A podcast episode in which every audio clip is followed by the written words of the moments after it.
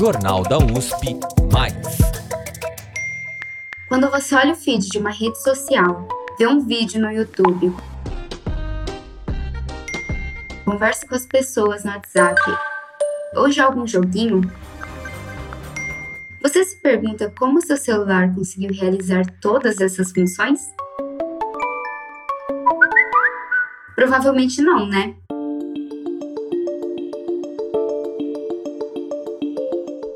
A gente está tão acostumada a simplesmente mexer no celular que nem se passa pela nossa cabeça que esse pequeno equipamento só faz tudo isso porque recebeu algum tipo de comando. E esse, entre aspas, comando recebe o nome de programação. Programação é basicamente o processo de escrita de um programa. É a escrita de um código que dá o passo a passo que um aplicativo, por exemplo, deve seguir para que possa funcionar. E saber programar envolve aprender novos tipos de linguagem.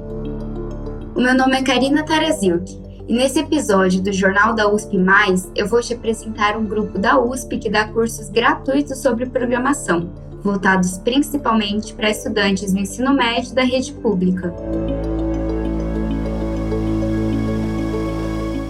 O chamado PET Computação é um programa de educação tutorial organizado por estudantes da USP de São Carlos. O PET criou o projeto Codifique, que oferece aulas gratuitas sobre programação. O curso teve a sua primeira edição entre maio e julho desse ano. As aulas foram todas online. Para saber mais sobre como essa iniciativa começou e quais são os seus objetivos, eu conversei com as duas coordenadoras do Codifique. Meu nome é Ana Laura, eu faço Ciência da Computação na USP São Carlos e eu faço parte do PET desde segundo semestre de 2019. E hoje eu sou uma das coordenadoras do Codifique junto com a Gabi. É isso aí. É, eu sou a Gabriela Chaves, eu faço Ciência da Computação na USP São Carlos também. Eu faço parte do PET desde o ano passado, do PET Computação da USP São Carlos. E eu sou coordenadora junto com a Ana esse semestre também no projeto do Codifique. Que o principal objetivo do projeto é ensinar programação, você já sabe. Mas você já parou para pensar como essa linguagem de máquinas nasceu?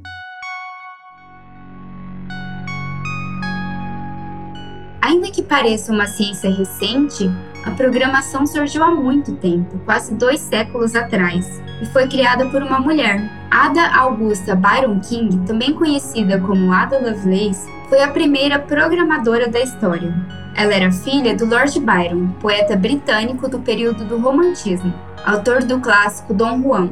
Ada nasceu em 1815 e viveu até 1852. Sua mãe a incentivou a estudar matemática e lógica, e hoje ela é reconhecida por ter escrito o primeiro algoritmo para ser processado por uma máquina, a máquina analítica de Charles Babbage. Ela desenvolveu algoritmos para a máquina computar valores e funções matemáticas, e também publicou notas sobre a máquina analítica. Além dessa importante descoberta, ela também estudou como os indivíduos e a sociedade se relacionam com a tecnologia e como esta pode ser uma ferramenta de colaboração. Quase 200 anos depois da ADA ter transformado o mundo moderno, alunas do curso de computação da USP passam esse conhecimento para frente e elas explicam melhor o que significa programar hoje em dia, então, a programação é basicamente o processo de escrita de um programa. Tem a ver com teste e manutenção de um código mesmo, de um programa de computador. Acho que é legal falar também que a gente pega bastante nessa parte de algoritmos. Algoritmos são o passo a passo de como o computador vai realizar uma tarefa, porque para o ser humano o passo a passo é bem evidente, mas para o computador tem que ser bem explicado. Isso é uma coisa muito importante na programação. Mas você realmente sabe o que são os algoritmos? A gente escuta esse termo com uma certa frequência, mas o seu significado não é tão conhecido assim. De maneira bastante resumida, os algoritmos são a base do processo de desenvolvimento de um software. Eles consistem numa sequência de ações executáveis que visam obter uma solução para um determinado tipo de problema. São procedimentos precisos, padronizados, eficientes e corretos. Explicar esses conceitos é uma das missões do Codifique. O Codifique tem a proposta de levar a programação a alunos agora em todo o Brasil. Então, é levar essa área e fazer realmente surgir o interesse para essa área da computação. Então, a gente ensina lógica de programação usando JavaScript para alunos do ensino médio. Nosso foco agora está sendo escolas públicas, alunos de escola pública. E sempre foi, no caso, quando era presencial, era também, mas agora a gente, como a gente recebeu muitas inscrições, acabamos limitando para alunos de escola pública também. Acho que é isso. A proposta é ensinar programação, lógica de programação, que é a parte inicial que você precisa ter para saber como funciona o algoritmo, que a Ana já citou, enfim, é a parte mais básica mesmo, para despertar esse interesse pela área de computação e fazer com que mais pessoas conheçam, conheçam a nossa área, conheçam a universidade pública também, conheçam a USP. Talvez o termo JavaScript não seja estranho para todo mundo que usa um computador hoje em dia. O nome familiar é apenas uma das muitas linguagens de programação existentes no mundo. A Wikipedia registra que atualmente existem cerca de 700 linguagens de programação, mas esse número pode variar bastante porque há uma certa hierarquia entre essas linguagens e algumas acabam esquecidas. Entre elas, existem cinco que são mais conhecidas e mais usadas: a linguagem C, a Java, a Python, a já mencionada JavaScript e a PHP. Elas são utilizadas em diferentes tipos de aplicação. A linguagem C surgiu em 1972 seu uso é muito comum na programação de sistemas operacionais e na criação de softwares para desktop. A Java é uma linguagem versátil, utilizada nos formatos web, mobile e desktop. Ao combinar a Java com a linguagem SQL, de um sistema de gerenciador de bancos de dados, é possível criar aplicações para desktop. Já a Python, assim como a Java, surgiu no início da década de 90. Um dos objetivos da Python é proporcionar facilidade de escrita e de leitura dos seus códigos. É uma linguagem atual, prática e fácil de aprender. A JavaScript surgiu em 1995 e é importante não confundi-la com a Java. São linguagens diferentes. Ela é utilizada principalmente para configuração visual de sites. E por último, temos a linguagem PHP, que também surgiu em 1995. Ela é bastante utilizada em servidores de internet. Ela tem facilidade de interação com bancos de dados e com outras linguagens na web. Com todo esse conhecimento para transmitir, deu para perceber que o projeto Codifique tem uma grande tarefa pela frente. Por isso, a equipe não fica restrita apenas às duas coordenadoras. Ela envolve muitos alunos,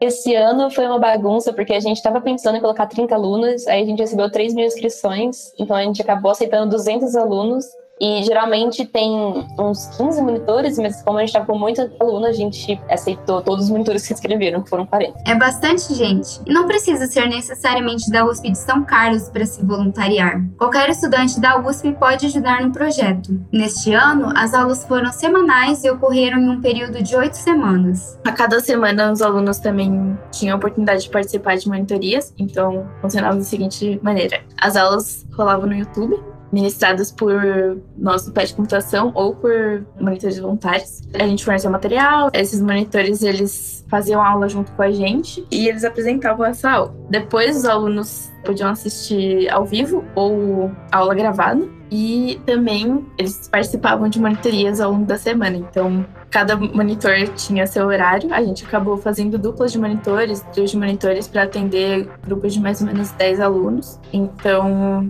foi basicamente assim. A gente também dava tarefa quase semanal, acaba tendo quatro tarefas para quatro aulas, e no final, nas últimas duas semanas, os alunos tinham que desenvolver um projeto, que no caso desse ano, nessa versão do curso, foi um Pong, que é um jogo que tem tipo duas barrinhas assim nas laterais e uma bolinha que fica batendo nas barrinhas. E os alunos tinham que desenvolver esse jogo como projeto final deles. Mas o curso não parou por aqui. Uma nova edição está sendo cogitada ainda em 2021. Essa é uma questão. é. Sim, muito provavelmente a gente vai fazer mais algum tipo de projeto nessa linha, porque a gente viu que deu super certo. Muita gente tem interesse em aprender programação e aprender mais sobre nossa área. Se você gostaria de saber quando vai acontecer a nova edição, pode seguir as redes sociais do projeto. O Facebook, o Instagram e o Twitter do Grupo PET estão na descrição desse episódio. Além de acompanhar informações sobre o projeto Codifique nas redes sociais, você também pode conferir um conteúdo bem legal. A gente começou esse ano a produzir mais conteúdo sobre exatamente computação, sobre várias áreas, então a gente dá um pontapé inicial assim, em vários assuntos, como por exemplo é, sistemas open source, a nuvem, uma variedade de assuntos sobre computação. Uma coisa bem, como eu falei, para ser um pontapé mesmo, algo bem introdutório, mas é para despertar curiosidade também nas pessoas e, sei lá, divulgar que isso existe. Apesar de pensarmos na universidade como uma instituição que oferece ensino superior e promove a pesquisa científica, projetos de extensão como o Codifique também são parte da missão da USP. A Ana e a Gabi reforçam a importância desse tipo de iniciativa. É muito importante porque é uma faculdade pública, né? E ela é tipo um centro de conhecimento, assim, no Brasil. E eu acho que muitas pessoas acabam não sabendo que ela é acessível no sentido de, tipo, ela de graça. E ela, qualquer pessoa pode entrar nela né, prestando vestibular e tudo mais. Então eu acho muito importante fazer essas divulgações, não só para as pessoas que quererem entrar na USP, mas também para divulgar o que a gente estuda dentro da USP, o que está sendo descoberto às vezes dentro da USP, em casos que também se descobrem novas coisas e tal. Eu acho que é muito importante ter essa ponte entre a faculdade e a sociedade em volta dela. Concordo totalmente, Ana. Acho que a gente meio que é nosso papel, assim, como alunos também, devolver para a sociedade o, o investimento que né? Eles fazem na gente. Então, e, e, também divulgar o nome da universidade pública, que é super importante para todo mundo saber que é uma possibilidade. Você pode conferir os links referentes ao Grupo PET na descrição desse episódio. Esse podcast faz parte do Jornal da USP. A edição de som é do Guilherme Calaça e a trilha sonora é do André Leite, com supervisão do Guilherme Fiorentini. A produção é do Denis Pacheco e a reportagem e a narração são minhas, Karina Tarazilk. Para mais matérias especiais como essa, assine o nosso feed no Spotify ou no seu aplicativo de podcast favorito. Jornal da USP Mais.